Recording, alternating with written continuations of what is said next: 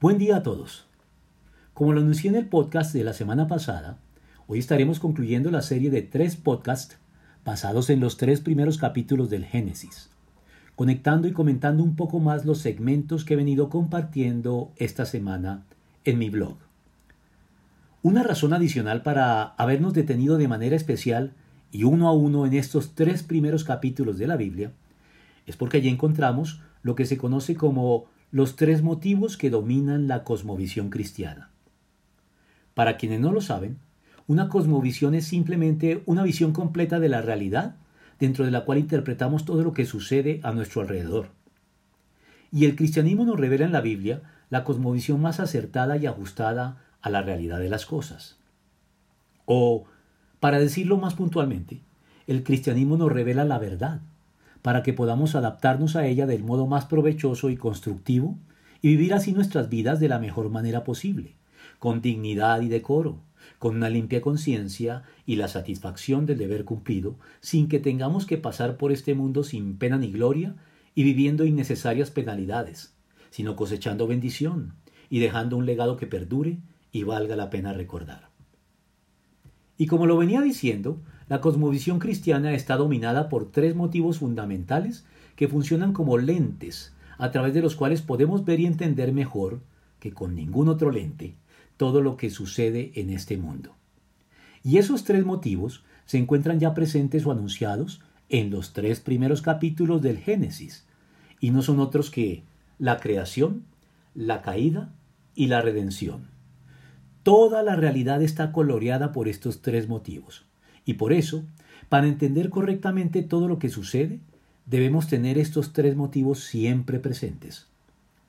El motivo creación es el lente que nos permite apreciar la sabiduría y la bondad del Dios creador reflejada por este mundo, tanto en el funcionamiento de todos los fenómenos y procesos físicos, químicos, biológicos y psicológicos que tienen lugar en él y que hacen posibles nuestras vidas y las sustentan así como en la belleza de todo tipo que también podemos encontrar a nuestro alrededor y que nos genera del mismo modo un especial deleite. El motivo caída es el que nos permite entender la razón por la cual las cosas no siempre funcionan como deberían y como fueron diseñadas en un principio para hacerlo. Y explica la presencia del mal y del dolor en el mundo. A veces de maneras tan opresivas y sombrías que parecen amenazar con opacarlo y ensombrecerlo todo echándolo a perder de manera irreversible. Y el motivo redención es el que nos permite, a pesar de todo lo anterior, no perder la esperanza y empeñarnos en seguir trabajando y sembrando para mejorar las cosas, conscientes de que nada de lo que hagamos al respecto será en vano. Ver la realidad a través de estos tres lentes o motivos nos da una visión realista de las cosas, si se me permite la redundancia, pues cualquiera de estos motivos por sí solo puede extraviarnos por caminos equivocados. Por ejemplo, si todo lo vemos a través del motivo creación, nos volveremos idealistas algo ingenuos que son capaces de ver las posibilidades que ciertamente este mundo ofrece y todo su potencial para el bien.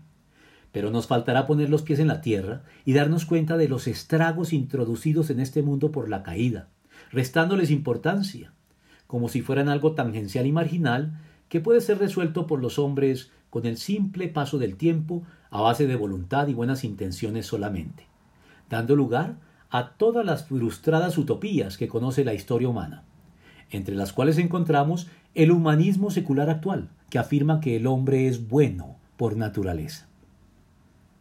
Pero si enfocamos todo desde el motivo caída, caeremos, valga de nuevo la redundancia, en el escepticismo y el cinismo extremo, por el que todo lo criticamos con amargura, refunfuñando y quejándonos por todo y sin hacer mucho para mejorarlo. Pues nos rendimos y solo vemos lo malo y lo magnificamos como si ya no hubiera remedio, cegándonos para ver todo lo bueno y rescatable que aún existe a nuestro alrededor. Por eso, es el motivo redención el lente que nos permite enfocar bien todo y ver correctamente, ya sea de lejos como de cerca, para apreciar por igual tanto las bondades de la creación como los estragos de la caída, y colocarlos ambos en su justo lugar y proporción sin perder la perspectiva y la esperanza de que esta ambigüedad no durará por siempre, sino que un día la creación entera será redimida por completo y el universo desplegará de nuevo todo su potencial original, pues los efectos nefastos de la caída serán por completo eliminados para siempre. En este orden de ideas, el capítulo 3 del Génesis es el que nos revela como ningún otro el motivo caída, que vamos entonces a comentar con un poco de detalle en lo que sigue de nuestro podcast de la semana. Y lo primero que debo decir al respecto es que, al desobedecer, el hombre obtuvo conciencia directa del bien y el mal, pero al costo de cometer e introducir el mal en el mundo. Tenemos aquí la primera victoria pírrica de la humanidad, nombre que reciben aquellas victorias cuyas ganancias no compensan nunca las pérdidas sufridas para poder obtenerlas. Y ya en este podcast tengo el tiempo, voy a permitirme contarles de dónde surgió esta expresión.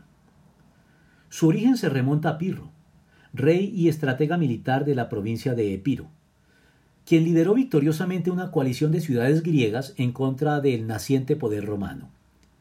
Sin embargo, las victorias obtenidas en batalla fueron tan cerradas y sus pérdidas tan abrumadoras, que al término de una de ellas pronunció su célebre frase, con otra victoria como esta, y estamos perdidos.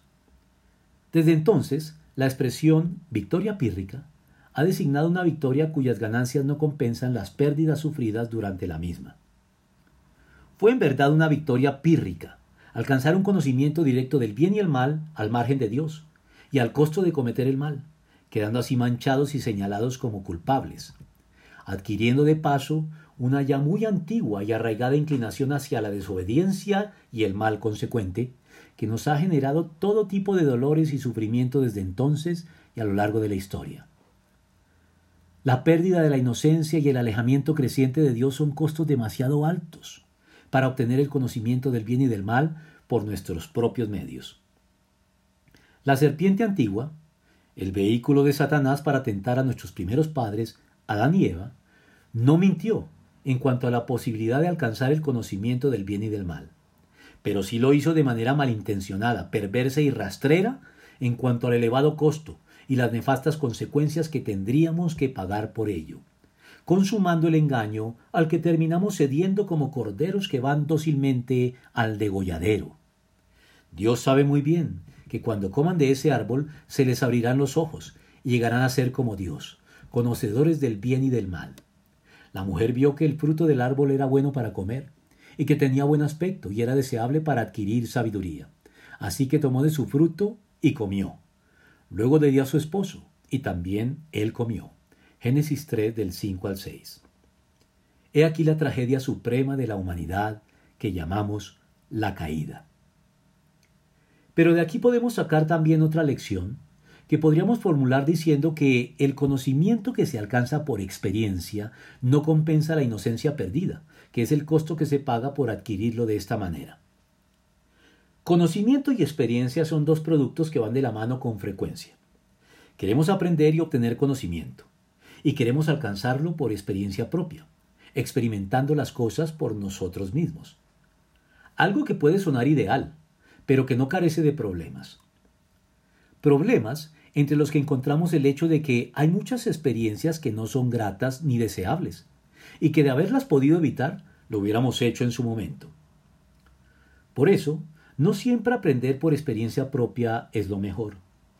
Sobre todo, cuando podemos aprender también lo mismo sin tanto riesgo, a partir de la experiencia y enseñanza de terceros que, habiendo adquirido el conocimiento por dolorosa experiencia propia, quieren evitarle ese dolor innecesario a quienes vienen o venimos detrás de ellos porque tal vez existan asuntos que debemos aprender de manera inevitable por experiencia propia. Pero no todo aprendizaje eficaz tiene que darse de esta manera. El sabio es el que conoce la diferencia y aprende todo lo que puede a través de la experiencia de los demás de una manera más segura e indolora y sin consecuencias irreversibles que lamentar, como las que tuvieron que afrontar nuestros primeros padres con la pérdida sin reversa de su inocencia original y la toma de conciencia de su culpa y la vergüenza que eso les trajo. En ese momento se les abrieron los ojos y tomaron conciencia de su desnudez. Por eso, para cubrirse, entretejieron hojas de higuera. Génesis 3.7. Otra de las consecuencias de la caída fue la aparición de los inútiles mecanismos de defensa para lidiar con la culpa, entre los que sobresale la llamada proyección, que consiste en que desde Adán buscamos a los culpables más allá de nosotros mismos, optando mirar por la ventana antes que vernos en el espejo.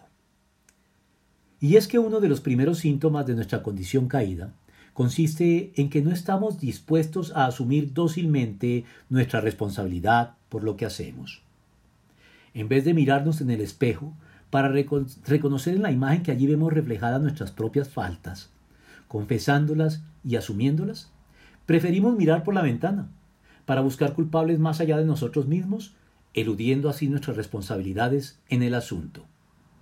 Este inveterado e inútil mecanismo de defensa al que acudimos sistemáticamente, casi sin pensarlo, puede rastrearse en el tiempo de manera regresiva hasta ubicar su origen en nuestros primeros padres, Adán y Eva, quienes al ser confrontados por Dios a causa de su desobediencia, respondieron de esta manera, señalándose y culpándose los unos a los otros.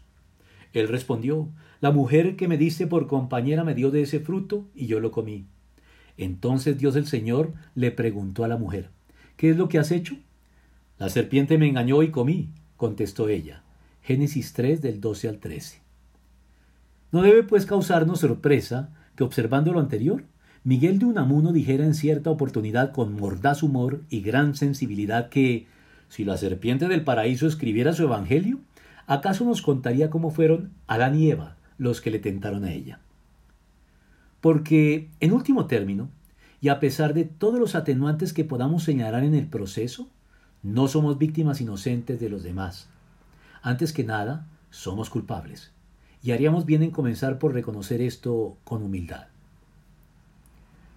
Hasta este momento, el Génesis nos ha revelado el motivo creación en los capítulos 1 y 2 ya tratados en los dos podcasts anteriores, y el motivo caída en lo que llevamos de este podcast.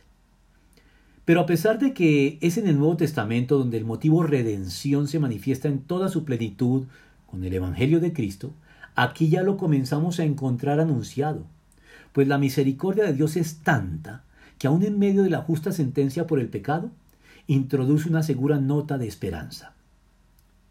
La razón por la que digo lo anterior es que la Biblia, la historia y la experiencia de la Iglesia establecen que Dios es justo y misericordioso al mismo tiempo, sin ser nunca injusto. Así, en el mejor de los casos, Dios es misericordioso.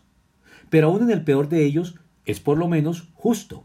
Nunca ha sido, es, ni será injusto. Esto podemos verlo aquí, en medio de la justa sentencia dictada sobre nuestros primeros padres por causa de su pecado. En primer lugar, vemos la misericordia de Dios actuando allí en el hecho de que Dios no los ejecutó en el acto como lo merecía su desobediencia si nos atenemos a lo establecido en la instrucción dada al comienzo en relación con su transgresión al comer del árbol de la ciencia del bien y del mal, sino que les permitió vivir mucho tiempo más antes de tener que morir finalmente en cumplimiento de la sentencia inicial. Y en segundo lugar, en medio de la notificación de las nefastas consecuencias que tendría sobre ellos y sobre la creación entera su pecado, al dirigirse a la serpiente, Dios hace el siguiente esperanzador anuncio. Pondré enemistad entre tú y la mujer y entre tu simiente y la de ella. Su simiente te aplastará la cabeza, pero tú le morderás el talón. Génesis 3.15. Este es entonces el pasaje conocido como el protoevangelio, es decir, el primer anuncio de la venida del Mesías, el Verbo o Hijo de Dios encarnado como hombre en la persona de Jesucristo para redimirnos o rescatarnos de la condición caída a la que nos arrojaron nuestros primeros padres. Vemos pues aquí la justicia de Dios, matizada con su misericordia, que renueva la esperanza que el motivo redención introduce para toda la humanidad caída que decide acogerse a Cristo. Y acogernos o no a Cristo es una decisión que está hoy disponible para todos los hombres ilustrada con un gráfico episodio que puede pasar inadvertido en el relato de la caída y al cual quiero llamar la atención. Me refiero a que al final todo se reduce a cubrirnos con pobres e inútiles hojas de higuera o hacerlo con la eficaz ropa de pieles que Dios da. Y es que en la Biblia Dios simplifica las cosas para nosotros, al reducir y resumir todas nuestras opciones en la vida a dos solamente. Así, ante Dios, todo se reduce a apostar por Él o a apostar contra Él. Y eso ya lo vemos en el capítulo 3 del Génesis, cuando nuestros primeros padres decidieron cubrir la vergüenza de su culpa por causa de su pecado, simbolizada en la desnudez física de la que adquirieron vergonzosa conciencia, cubriéndose con delantales de hojas de higuera entretejidos sobre ellos mismos, los cuales simbolizan a su vez todas las precarias y siempre insuficientes obras que los seres humanos hemos llevado a cabo a lo largo de la historia para tratar de reconciliarnos infructuosamente con Dios, en lo que suele designarse como justificación por obras. Pero lo interesante y muy significativo aquí es que Dios, al expulsarlos del Edén, les ofreció ya una misericordiosa y eficaz alternativa. Cambiar sus delantales de hojas de higuera por la ropa de pieles que Dios preparó para ellos. Dios el Señor hizo ropa de pieles para el hombre y su mujer y los vistió. Génesis 3:21. Ropa de pieles que evoca el sacrificio cruento de un animal para proveer su piel como eficaz cobertura propiciatoria para nuestra culpabilidad o desnudez existencial, y no propiamente física. Un sacrificio que prefigura, tipifica y apunta al sacrificio de Cristo justamente llamado el Cordero de Dios que quita el pecado del mundo por Juan Bautista. El Cordero de Dios que se entrega dócilmente para ser sacrificado en nuestro lugar, para expiar nuestros pecados en la cruz del Calvario y que provee para todos los creyentes la cobertura de su justicia perfecta abonada a nuestra cuenta al creer, confiar y rendir nuestras vidas sin reservas a Él en lo que se conoce como la justificación por la fe. Tenemos aquí una vez más el motivo redención anunciado y operando ya en cierto modo en la vida de nuestros primeros padres. Por último, otro detalle que puede pasar inadvertido en la narración final del capítulo 3 del Génesis tiene que ver con el hecho de que, en vista de nuestra actual calidad de vida tan problemática, impedir su prolongación en el tiempo fue un acto de misericordia y no de juicio, como muchos lo creen. Es por eso que la búsqueda del elixir de la vida y la fuente de la eterna juventud son aspiraciones más bien estúpidas y frívolas de la tecnificada y superficial sociedad moderna que, lastimosa y engañosamente, ya no se ven como mitos inalcanzables, a la luz del frenético e incesante desarrollo tecnológico actual, sobre todo en el campo de la medicina, la biología y la genética. Pero cabe preguntarse si prolongar indefinidamente nuestras vidas bajo las actuales condiciones de la existencia es una bendición o una maldición. Porque si lo pensamos bien, lo que en realidad necesitamos es un continuo mejoramiento en nuestra calidad de vida, en lo que tiene que ver con nuestro carácter personal, nuestra integridad moral y la mayor madurez y sabiduría alcanzada, y no tan solo un incremento indefinido en la cantidad de años vividos que detenga nuestro deterioro físico junto con una acumulación externa de bienes confortables que nos brinden comodidad. Por eso, la restricción en el acceso al árbol de la vida se debe ver tal vez como un acto más de misericordia que de juicio, al impedirnos concretar la posibilidad de prolongar indefinidamente una vida que, a la luz de la caída, no vale en realidad la pena extenderse en el tiempo por toda la eternidad. Por eso, deberíamos agradecer, más que lamentar, las medidas tomadas por Dios al respecto.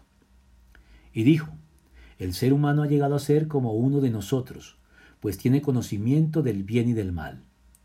No vaya a ser que extienda su mano y también tome del fruto del árbol de la vida y lo coma, y viva para siempre. Entonces Dios el Señor expulsó al ser humano del jardín del Edén para que trabajara la tierra de la cual había sido hecho. Luego de expulsarlo, puso al oriente del jardín del Edén a los querubines y una espada ardiente que se movía por todos lados para custodiar el camino que lleva al árbol de la vida. Génesis 3, 22 al 24.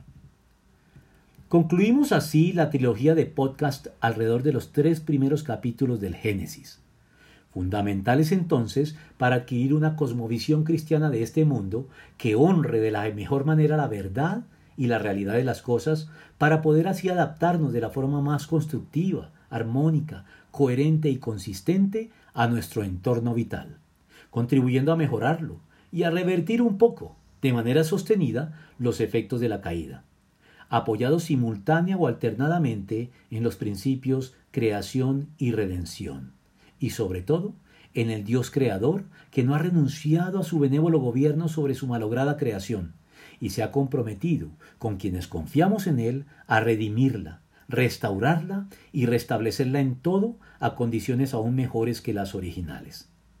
Dejemos entonces hoy todo esto como estímulo para todas las reflexiones y acciones a lo que esto nos conduzca. Los espero la próxima semana con un nuevo podcast sobre nuevos temas interesantes y siempre útiles, espero, para entender mejor la fe cristiana y sus implicaciones prácticas para nuestras vidas. Saludos a todos.